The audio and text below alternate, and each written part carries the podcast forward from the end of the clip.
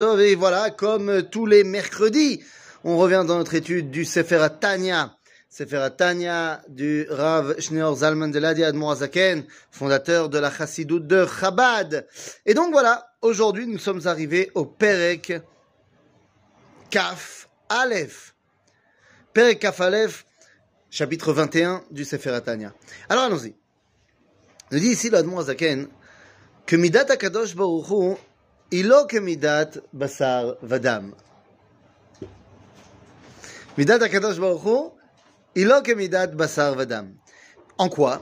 Eh bien, on parle ici de marshava dibur ou maaseh, c'est quelque chose que on étudie souvent dans le Tanya, et on va nous expliquer qu'à la différence de l'homme qui peut avoir eh bien une différence entre sa marshava, son dibour et lui-même, eh bien chez Akadosh Baruch ce n'est évidemment pas le cas. Maintenant, il faut bien comprendre une chose. Amarshava, nous dit l'Admo Azaken, Zebasechel bien sûr, et il nous dit il vaut mieux être racham. Il vaut mieux être racham que tipèche. Il faut mieux être intelligent que stupide. Oui, évidemment, mais qu'est-ce que tu m'apprends? Eh bien non, le chacham, pourquoi c'est mieux? Eh bien, tout simplement parce qu'il comprend que ses intentions, ses pensées doivent être euh, au diapason avec celles d'Akadosh Baruch Pourquoi? Eh bien, comme ça, sa vie puisque les pensées sont le point de départ des actions que je vais faire, eh bien, mes pensées sont reliées à celles de la volonté divine, et donc mes actions vont être liées à la volonté divine. Pour ce qui est du dibour, eh bien, alors, je cite euh, le Rav Eliaou Dessler, qui est beaucoup plus, enfin, qui n'est pas du tout dans, le même mouvance que, que l'Admor Zaken, mais il disait que la langue, c'est la plume du cœur. En d'autres termes, à Dibour, nous dit l'Admor Zaken, Zemegale est à lève.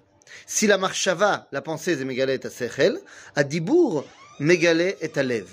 C'est-à-dire que tu penses quelque chose, tu ressens quelque chose, pas tu penses, tu ressens quelque chose, et en général, bah, ça va sortir en dibour. C'est pour ça que dans le judaïsme, on va nous demander de ne pas être echad bapé ve echad balev. C'est-à-dire qu'on ne veut pas être différent entre ce que je ressens et ce que j'exprime concrètement. Et donc, nous dit l'Admor Zaken que Akadosh Baruch dans son dibour à lui, eh bien, il est me'uchad avec lui. Et vous le savez, Akadosh Baruch Hu créé par la parole. Donc, chez Dieu, créé, c'est également parler, et c'est donc également sa volonté. En d'autres termes, voilà ce que le Zaken nous demande de faire à nous, de prendre exemple sur Akadosh Baruch et de créer également chez nous une osmose entre Marshava et Sechel, que ça reflète véritablement ma pensée profonde, et que le dibour, que la parole, va également dévoiler ce que j'ai dans mon cœur. Et il continuera en disant que la parole est faite des otiyot, des lettres, et hot dans la Torah, eh bien c'est tout simplement l'expression de la création. En d'autres termes, évidemment, lorsque on parle, nous aussi, nous créons une réalité. Et c'est pour ça que c'est évidemment plus intéressant que ta réalité soit celle qui correspond à la volonté divine, plutôt que pas. En quoi on est sûr que le, dibour, il crée une réalité? Bien sûr qu'on en est sûr. Comment on en est sûr? Comment on en est sûr? Eh bien, un simple bonjour un simple shalom peut dévoiler un monde entier. Alors quand on dit bonjour, on est stampoli. Mais quand on dit shalom, par exemple, quand on dit shalom à quelqu'un, est-ce que ça s'arrête au bonjour Ou est-ce que quand on dit mashlomcha, cela vient profondément ancrer cette question Ma imashlemut shelcha Où t'en es dans ta perfection intérieure?